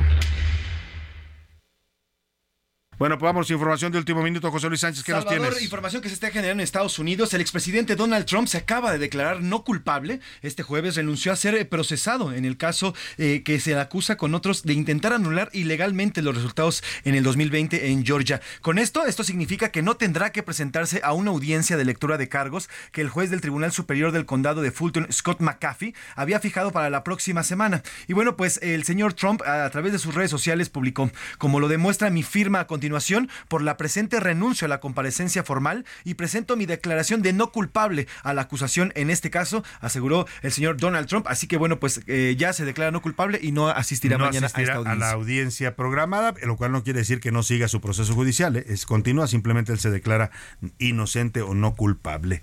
Oiga, y vamos rápidamente a los deportes. Ya llegó por aquí a la cabina el señor Oscar Mota. Los deportes en A la Una con Oscar Mota. Oscar, bienvenido, ¿cómo estás? Mi querido Salvador García Soto, amigas y amigos, hoy un gran día para ganar. A ver, querido Salvador, amigos que nos están escuchando, eh, a inicios del año 2000 y todavía durante 15 años nos acostumbramos muchísimo los sábados en la noche eh, principalmente a escuchar lo siguiente. WBO, welterweight, champion of the world, the fighting pride of the Philippines,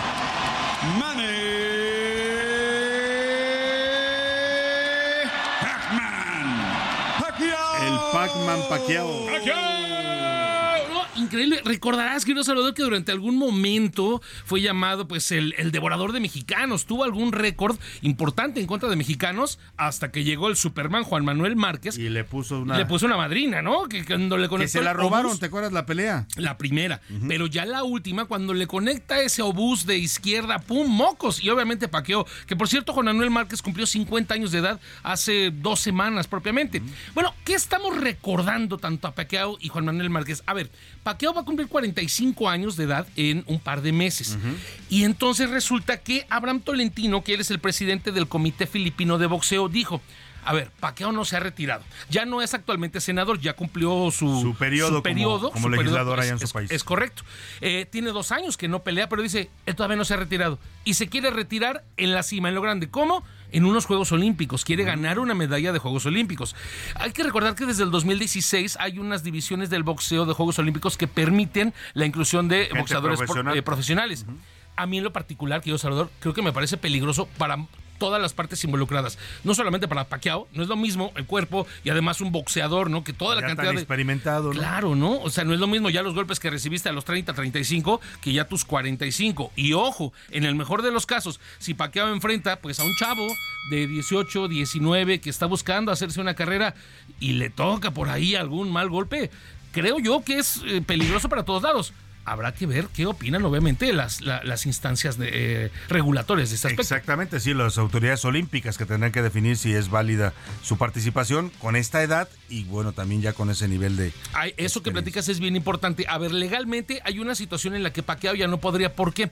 Porque la calificación de eh, la Federación Filipina solamente permite a boxeadores que hasta los 40 años pueden participar en una eliminatoria. Pero dice eh, Tolentino. Por ser paqueado podemos hacer una excepción. Vamos a buscar excepciones. Vamos a ver qué dice el Comité Olímpico Ya Internacional. hay un ¿no? clasificatorio a principios de enero, les estaremos reportando. Por último, a ver, querido Salvador, quiero que me ayudes tú a describir con la magia de la radio. El día de ayer hubo tres partidos de Liga MX. Eh, ganó el Toluca 1-0 al Monterrey, Atlas 2-1 al Querétaro y Tigres 3-2 al Santos. Pero en el partido de Atlas contra Querétaro, utilizaron el VAR. En serio, querido Salvador García Soto, en casi 20 años que tengo dedicándome a esto, que además el VAR tiene poco, que yo no lo había visto que revisaran este tipo de jugada. ¿Qué jugada era? Me expulsaron al jugador de Querétaro, eh, que por cierto se llama eh, Omar Mendoza, por esta jugada, querido Salvador.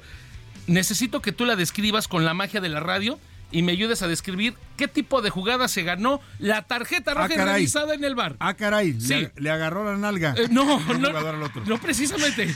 ¿Qué le agarró? No, yo creo que estaba revisando que no se le saliera el aire, ¿no? Querido Salvador García Soto. Ah, di más ¿Le o menos de- picó allá en Salva la parte? Sí, Santo Dios. Le, le- le puso ahí un momento. Y la revisaron y que dijo albo, sí fue piquete. Sáquese por Bueno. cochino. Muchas gracias, Oscar Bota. Léigame, que soy un gran día para ganar. Más adelante nos cuentas de la Champions League. Vámonos a la pausa con música. Se llama Popurrí Costeño y son los Gigantes de la Costa, una agrupación musical que le pone sabor a la afrodescendencia mexicana. Traemos para todos ustedes lo mejor de lo mejor. Vamos a abrir con una cumbia sabrosa, amigos. Grabada La.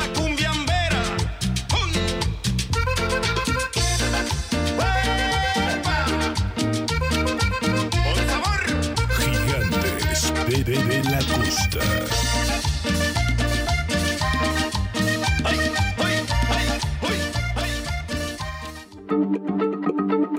Heraldo Radio, la H se lee, se comparte, se ve y ahora también se escucha.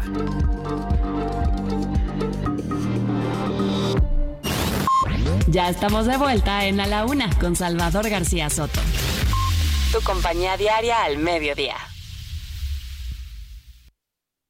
Con el fin de impulsar la formación técnica y profesional, la investigación científica, el arte y la cultura, la Universidad Autónoma de Nuevo León se constituyó en los años 1930 como el proyecto más importante del siglo XX en la región. Recibió el apoyo de personajes como Alfonso Reyes, Pedro de Alba, Héctor González y Francisco A. Cárdenas y se sumaron las emblemáticas facultades de Filosofía, Ciencias y Artes, Medicina, Derecho y Ciencias Sociales, Ingeniería y Química y Farmacia, así como la Escuela Normal para Maestros, la Escuela de La Escuela Industrial y Preparatoria Técnica Álvaro Obregón, la Escuela de Enfermería, la Escuela de Obstetricia y la Escuela Industrial Femenil Pablo Olivas. En México, las personas afrodescendientes encuentran su origen en las mujeres y hombres africanos que llegaron a la Nueva España en su mayoría esclavizados durante los siglos XVI y XIX. Estas personas permanecieron en la sociedad, abonando a la vida cultural, económica y social del país. Actualmente, y de acuerdo con el INEGI, más de 2 millones de personas que se reconocen como afromexicanas representan el 2% de la población en el territorio nacional.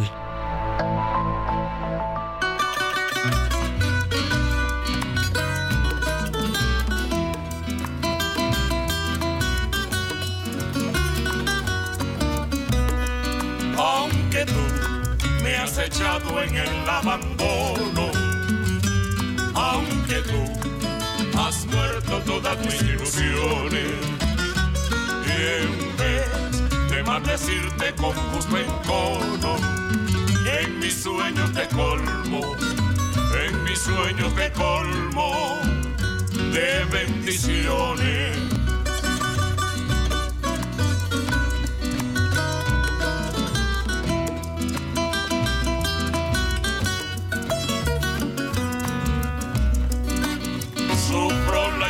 Inmensa pena de tu extravío. Siento el dolor profundo de tu partida. Y lloro sin que sepas que el llanto mío tiene lágrimas negras, tiene lágrimas negras como mi vida.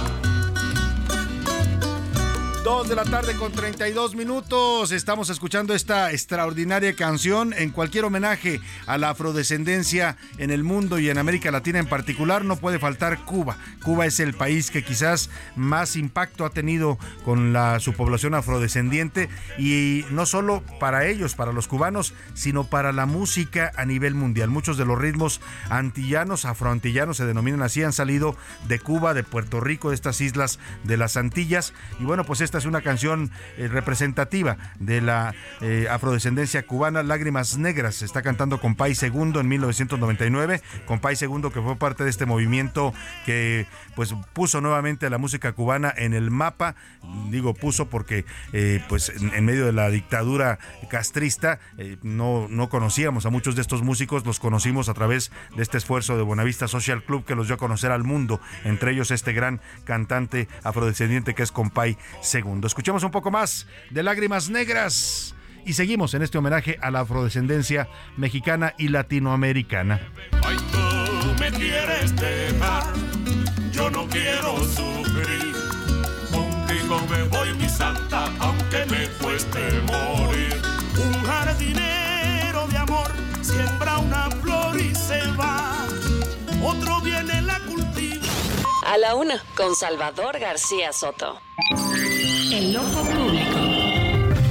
En A la Una tenemos la visión de los temas que te interesan en voz de personajes de la academia, la política y la sociedad.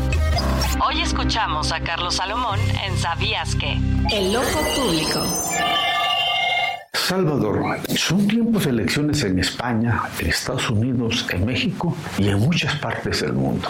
Nosotros acabamos de dejar atrás las elecciones en el Estado de México y Coahuila, pero nos enfilamos a la madre de todas las batallas electorales, las elecciones presidenciales de 2024. Vivimos tiempo en que la gente no milita en los partidos, sino que milita en los medios de comunicación. Tiempo en que las relaciones personales tienen una importancia que muchos subestiman en política. Es como cuando se va a la iglesia con una intención de hablar con el cura y no con Dios. Los interlocutores son los feligreses de la iglesia y en una forma más amplia, la gente de la calle, de a pie. Quien lea los humores del electorado descubrirá la relación entre lo político y los votantes. Se vienen tiempos de ofrecer respuestas sencillas a problemas complejos y viejos. Serán tiempos de más estómago y menos cerebro, aprovechando la rabia de la gente y alimentando ese coraje. La verdad y la política nunca se han llevado bien. Antes un partido político tenía un núcleo de dirigentes que debatía entre sí y llegaba a conclusiones. Con la llegada de la era digital, todo ha cambiado. El papel del militante ha desaparecido o se ha difuminado. Todo queda en el ámbito de la comunicación a través de redes sociales y de los medios de comunicación. Los tiempos que vienen serán determinados por lo anterior. Tanto la lucha interna en Morena por quién será su candidato como la que hasta hoy incipiente oposición. Casi un año de la elección presidencial en México, veremos un camino lleno de ataques entre los participantes para tratar de ganar. Quiero de polarización y ojalá sea solo eso, polarización y no crispación con agravios. Salvador, las ofensas no solo ofenden a quien se dirigen, sino al que las dice. Sin duda, Salvador, son un dardo envenenado. A la una, con Salvador García Soto. Bueno, pues dos de la tarde con 36 minutos. Estaba escuchando atentamente a Carlos Salomón sobre los partidos y sus procesos internos y justamente vamos a conversar en este espacio, se lo había anticipado, con el dirigente nacional del PRI, el presidente del Comité Ejecutivo Nacional, Alejandro Moreno Cárdenas. Qué gusto saludarlo, don Alejandro. Buenas tardes. Buenas tardes, Salvador, ¿cómo estás? Gusto saludarte. Gracias por la oportunidad de poder platicar con tu gran auditorio. Igualmente estábamos escuchando hace un rato esta conferencia de prensa que da ya el comité organizador anunciando pues, la cancelación de la votación del pasado domingo, pues ellos reconocen que también Xochitl Gálvez ya es la única contendiente que quedó en este proceso. Y yo le quiero preguntar, porque hay muchas especulaciones de por qué decide el presidente del PRI, Alejandro Moreno, pedir una revisión de la candidatura de Beatriz Paredes lo hace usted públicamente en una entrevista banquetera, así la llamó Beatriz, eh, y se deriva todo este proceso que ya conocemos, ella declina, toma esta decisión por voluntad propia, pero ¿por qué tres días o cuatro días antes de, de la elección del domingo, Alito Moreno? Primero, dejarte muy claro que estamos muy contentos por los resultados, la gran participación ciudadana y de los partidos políticos en este proceso inédito histórico del Frente Amplio por México y reconocer amplísimamente en esta última etapa llegaron dos mujeres extraordinarias, Beatriz Paredes Rangel, una mujer de Estado comprometida, honesta, íntegra, trabajadora, que conoce a fondo lo que necesita México, y Xochitl Galvez, una mujer echada para adelante que hoy encarna esa base de la sociedad, esa base de la gente que demanda esperanza, que quiere certeza y certidumbre. Bueno, y se concluye con una no solo medición clara, contundente, sino con el sentir de la sociedad, qué es lo que quiere la gente, qué es lo que quería la gente. Y yo creo que este proceso nos dejó claro que en las mediciones, en los rincones del país, en todas las giras, la gente pedía también una gran solidez en Xochitl Galvez y bueno, después de las mediciones, Beatriz Paredes lo comunicó, lo hizo público también en tiempo y en momento con el partido, que ella iba a respetar en esta primera etapa las mediciones de las encuestas. Y entonces es contundente y en el tema ponderado en la medición del día domingo en la votación de las y los ciudadanos bueno pues dejaba muy claro y muy consistente que había una candidatura sólida firme que era la de Xochitl Galvez y por ello el partido le da, le da todo su respaldo, todo su apoyo y bueno, ese respaldo y ese apoyo se suma también con el acompañamiento de Beatriz Paredes. Claro, ahora, se con, esto, esto, esta decisión y todo esto que usted me explica muy puntual, eh, significa que cancelen un proceso de votación que ya estaba anunciado, al que ustedes invitaron a ciudadanos a participar, que se inscribieron. Eh, eh, esta decisión ¿A qué obedece? Yo le pregunto, porque he escuchado varias versiones y se las voy a decir y usted me dirá. muy claro, Salvador, no es que cancelen por cancelar el proceso de votación de las y los ciudadanos. Está claro que en esta última etapa, en esta participación, se construye y se consolida por la fuerza de la base de la sociedad, por las mediciones, por las simpatías, por cuidar lo más importante que es la unidad del Frente Amplio, las y los dirigentes de los partidos políticos, se construye una candidatura única, una candidatura de unidad que está validada no solo en la participación ciudadana, sino en las encuestas. Entonces, otros elementos que se van a demostrar porque en este país no se puede transitar, prácticamente en el 45% de los municipios no se puede transitar por la inseguridad y han habido ataques permanentes desde el gobierno al frente, eh, a los aspirantes y bueno, pues lo que querían era reventar el proceso. Eso es lo que le iba a preguntar, esa versión de que el gobierno quería meter la mano en la elección del frente interno, ¿eso pesó para, para esta decisión?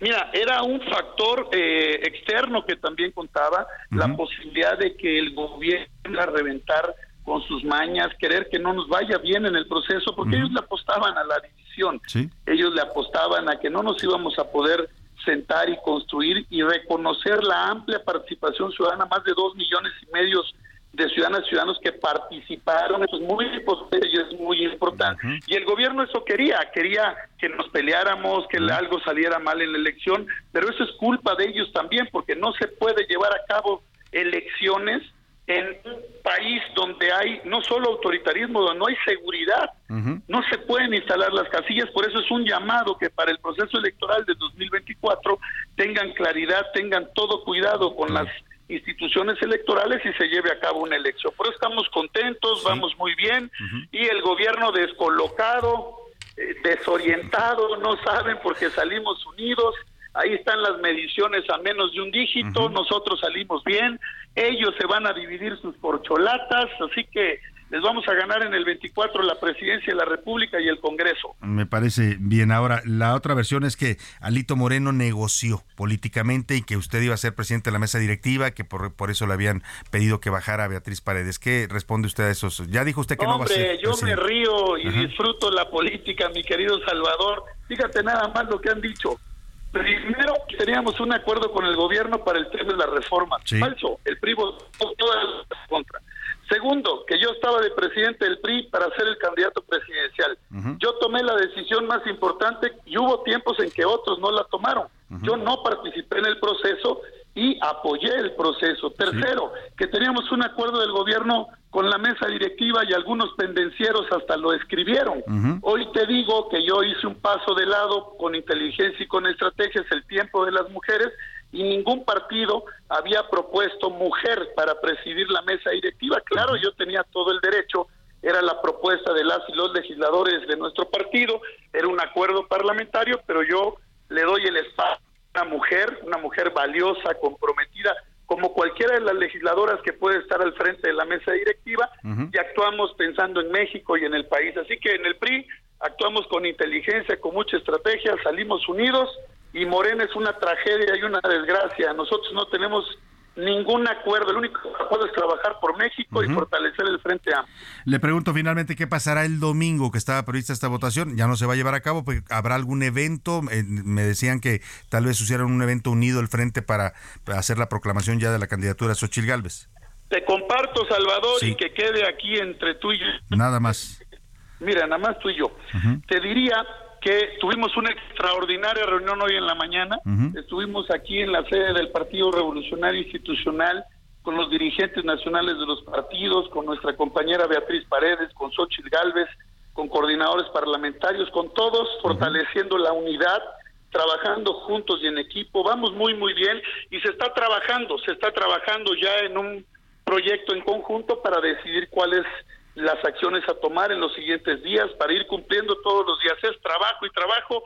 Y quiero decirte, Salvador, mi reconocimiento a la sociedad civil, al comité organizador que hicieron un extraordinario trabajo y al Observatorio Nacional e Internacional. Es un esfuerzo de todos. Buenas noticias. Claro. En el 24 vamos a sacar a Morena del gobierno y les vamos a ganar y le vamos a dar rumbo a México. Bueno, y le pregunto finalmente, el presidente dijo que él ganó la apuesta, que porque él siempre dijo que era Xochitl. Ahora yo le pregunto a Alejandro Moreno Cárdenas, dirigente nacional del PRI, ¿usted qué cree que va a pasar el 6 de septiembre con el resultado del proceso interno de Morena? Mira, nosotros vamos a trabajar, vamos a ganar y le triplicamos la apuesta ahí al que hizo la propuesta de la apuesta, a que Sheinbaum. ¿Y usted apuesta que sí? No, pues yo, también. yo también. Yo también voy a esa, ¿no? Pues está muy cantada. Les vamos a ganar. Bueno, ¿eh? muy bien. Xochitl contra Sheinbaum, ¿cómo ve usted el, duelo? Vamos a ganar, estamos sólidos, estamos trabajando, vamos a recorrer el país, vamos a sumar. Xochitl es una mujer de base, que conoce las necesidades del pueblo de México. Muy bien. Gente, es una mujer de empaque y Xochitl Gálvez va a ser la próxima presidenta de México, no tengas duda. Pues muy bien. Muchas gracias, Alejandro Moreno gracias, Cárdenas. Mi querido Salvador. Un saludarlo, muy amable. Ahí está el dirigente nacional del PRI, pues están eh, animados, eh, ¿no? Ellos dicen que era lo mejor. La verdad es que eh, lo que lo que dice tenía tiene cierto sentido. Ese fue uno de los argumentos que más sonaron para esta decisión de, de bajar la candidatura de Beatriz Paredes, porque por ahí también dicen que no estaban totalmente preparados y no habían terminado de para tendrían que instalar casillas. Pues una elección, usted sabe, es una elección siempre es complicada en este país y más en estos tiempos. Y la otra versión es esta, de que el gobierno intentara manipular, meter la mano, mandar gente a votar para tratar de inducir un resultado. El caso es que en el frente ya tienen candidata, se llama Xochil Gálvez y vamos a esperar la otra, la de enfrente, no del frente, sino de enfrente, la de Morena, que ahí ya apostó a Lito Moreno, usted lo escuchó al aire, a que va a ser Claudia dos contra uno, dijo, y yo también me sumo a esa apuesta, aunque algunos piensan que todavía puede haber una sorpresa tabasqueña, pero pues todo parece muy cantado y acomodado y decidido para que el dedo presidencial apunte así. Es Claudia. Vámonos a otros temas importantes. A la una, con Salvador García Soto. Bueno, pues vamos a comentarle esto que pasó aquí en la Ciudad de México. Es un caso que ha causado ya mm, protestas, eh, que ha eh, pues incluso tenido efectos diplomáticos. Asesinaron aquí en la Ciudad de México a un empresario hindú él venía a hacer negocios en nuestro país eh, y en el viaducto lo alcanzaron cuando él salía, venía del aeropuerto y, dispararon en su contra. Se llamaba Ketan Shah ciudadano hindú, asesinado el pasado 19 de agosto en el viaducto eh, eh, La Piedad, aquí en, la Ciudad de México, en el viaducto Miguel Alemán. se trata de un hombre que apodaban, bueno, la Secretaría de Seguridad Ciudadana está, está informando que ya identificaron al asesino de este, este empresario hindú. El señor Ketan había retirado 10 mil dólares en efectivo en el aeropuerto, había cambiado dólares, llevaba 170 mil pesos en su poder cuando fue asaltado, por eso lo, atacan y lo asaltan. Y bueno, pues dicen que ya está identificado el agresor. Vamos a escuchar lo que está informando la Secretaría de Seguridad eh, eh, y Protección Ciudadana. En este caso tenemos ubicado a una persona que le apodan el gemelo, que fue el que accionó el arma en contra del ciudadano indio. Tenemos ubicados por apodos los, los otros motociclistas que iban en el evento. Incluso tenemos también el vehículo marca Fusion, que en ese momento sirvió de muro, que es el muro, es la persona que le da protección a los que accionan. En, ese muro iba una de las personas detenidas que acabo de pasar en la, en la otra diapositiva, que, que, es la que nos está aportando la información. La que sigue, por favor. Bueno, pues ahí está lo que informa, ahí está lo que informa la Secretaría de Seguridad Ciudadana aquí en la Ciudad de México sobre la detención de este o identificación. Todavía no lo detienen, pero apodan eh, a este asesino como el gemelo, lo tienen identificado y lo están buscando. El caso se movió. Mira, a veces es doloroso decirlo y reconocerlo. Si usted no es extranjero y no hay una reacción diplomática por su muerte de otro país, pues si fue si este fuera un mexicano, seguramente todavía ni siquiera sabrían quién le disparó y por qué lo mataron. Pero bueno, es un ciudadano eh, hindú. El caso provocó, le decía yo, incluso pronunciamientos diplomáticos de la embajada de la India en México y esto hizo que, pues evidentemente las autoridades actuaran, pues hacer su trabajo, lo que deberían de hacer con cualquier asesinato en este país, pero son miles y cientos de miles de asesinatos que están fuera totalmente de tener justicia. Ya no diga usted de que detengan a los asesinos. Y hablando de temas penales, el gobernador Francisco García Cabeza de Vaca está reaccionando a este eh, anuncio que hizo hoy la Fiscalía General de la República sobre la eh, anulación del amparo que otorgó un magistrado federal eh, a un amparo que le habían dado a cabeza de vaca, un juez eh, también federal, para que la orden de aprehensión en su contra quedara sin vigencia. Ese amparo está siendo anulado por un tribunal de circuito, lo informa la Fiscalía General de la República y ya reaccionó cabeza de vaca desde su escondite allá en los Estados Unidos, José Luis Sánchez. Salvador, así es. Hace unos minutos el exgobernador de Tamaulipas eh, publicó a través de sus redes sociales un eh, mensaje eh, largo y que los leo. Dice, no contentos con su burda persecución política, miente nuevamente, dice el exgobernador. La resolución emitida solamente privilegia que se respeten las formalidades esenciales del procedimiento penal. La Fiscalía formuló agravios en dos ocasiones y ambos fueron insuficientes. Ahora tendrá una tercera oportunidad distinta de lo que a los eh, justiciables otorgan. Además, dice el exgobernador, el tiempo y la ley me han dado una y otra vez la razón, y esta no será la excepción. A diferencia de la Fiscalía, otros respetamos el sentir y las resoluciones del Poder Judicial de la Federación. Ni me doblo ni me vendo, dice el exgobernador. El eslogan que ha utilizado el señor Cabeza de Vaca, ni me doblo ni me vendo, la verdad es que por lo pronto la orden de aprehensión está, está vigente esta orden de prisión que le había liberado la Fiscalía General de la República, que no se pudo ejecutar en su momento en el año 2021, porque eh, la Suprema Corte de Justicia determinó que el señor tenía fuero y que lo iba a tener hasta que terminara su gubernatura. Lo, lo, que pasa es que terminado su gubernatura, que fue ahí por el mes de septiembre del año pasado, el señor corrió para Estados Unidos. O sea, ni siquiera entregó la banda, para que tenga usted una idea. Él sabía que lo iban a detener entonces, ni siquiera asistió a entregarle el poder a su sucesor, que es Américo Villarreal de Morena. Se peló literalmente a los Estados Unidos, donde también tiene ciudadanía cabeza de vaca. Y ahora estos mensajes, pues sí, no me doblo, no me, no me vendo, pero tampoco viene a México, ¿no? O sea, el miedo no anda en burro. Muy valiente cabeza de vaca, pero no pisa México porque sabe que lo pueden detener. Más información de último minuto, José Luis. Salvador, sí, de último momento ya, se, ya fue elegida eh, la nueva, la nueva eh, eh, presidenta de la mesa directiva del Senado con 32 votos a favor. La senadora morenista Ana Lilia Rivera es la nueva presidenta de la mesa directiva del Senado de la República para el último año de la 65 legislatura. Vamos a escuchar el momento en que la eligen. Es la primera vez en esta legislatura que se les ocurrió que también las mujeres tienen derecho a ser presidentas de la Cámara de Diputados. Escuchemos lo, el momento en que la designan Ana Lilia Rivera, eh, senadora de Morena, la nueva presidenta de la Cámara de Senadores. Felicito a la ganadora, la senadora Ana Lilia Rivera la nueva presidenta de la mesa directiva que sea tan amable de pasar a, aquí al lado del Gilberto. Ahí está la designación de una mujer como presidenta del Senado. Vámonos, no, el Senado ya vive una presidenta que fue Mónica Fernández, Mónica Balboa, Fernández de Balboa. Ella, ella fue la primera presidenta y esta, esta es la segunda. También Olga Sánchez Cordero llegó como presidenta, perdóname. Yo estaba hablando de la Cámara de Diputados, ahí sí no ha habido mujeres presidentas. Creo que van a nombrar también ahora una también de Morena. Vámonos rápidamente al entretenimiento con Anaí Arriaga. El entretenimiento con Anaí Arriaga. Anaí Arriaga. Anaí Arriaga, ¿cómo estás? Oye, ¿a ti te gusta la salsa? ¿Te gusta bailar salsa? Hoy, Salvador, yo para la salsa tengo dos pies izquierdos, pero esta noticia me agrada mucho y sé que a muchos radioescuchas también les va a poner una sonrisa en el rostro. Señoras, señores, si en los últimos meses del 2023 prometían grandes espectáculos y regresos muy esperados a la escena musical, tenemos a RBD, al Sol de México, pues ahora un concierto se suma a la agenda. Y esta vez no se trata de ningún cantante de género pop, sino de uno de los representantes más importantes de la música tropical, Mark Anthony. Esta vez va a estar con nosotros antes de que acabe el año, va a pisar tierras aztecas y va a recorrer varias ciudades importantes del país. Por cierto, se acaba de estrenar nuevamente como papá. Reiteramos, siempre un niño trae torta bajo el brazo. Estamos a un paso de entrar al mes más mexicano, que es septiembre. Y escuchen esto, porque los voy a dejar con el ojo cuadrado.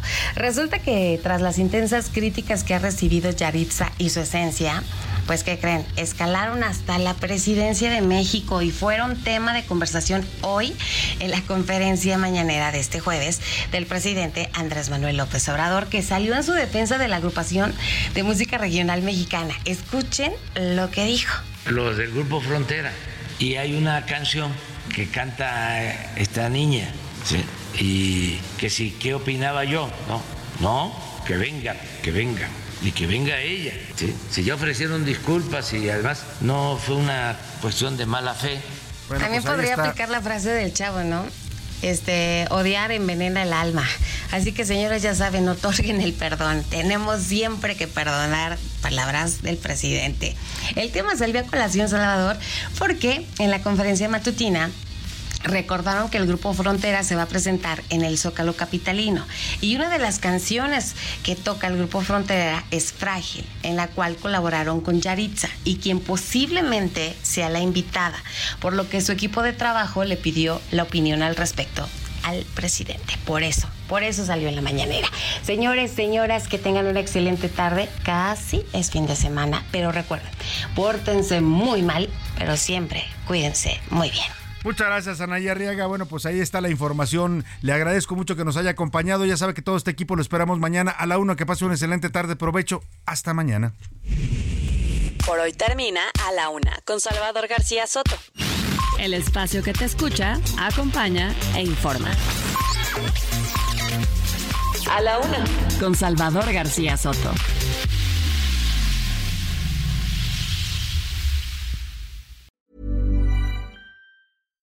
Hi, I'm Daniel, founder of Pretty Litter. Cats and cat owners deserve better than any old fashioned litter. That's why I teamed up with scientists and veterinarians to create Pretty Litter. Its innovative crystal formula has superior odor control and weighs up to 80% less than clay litter. Pretty Litter even monitors health by changing colors to help detect early signs of potential illness. It's the world's smartest kitty litter. Go to prettylitter.com and use code ACAST for 20% off your first order and a free cat toy. Terms and conditions apply. See site for details.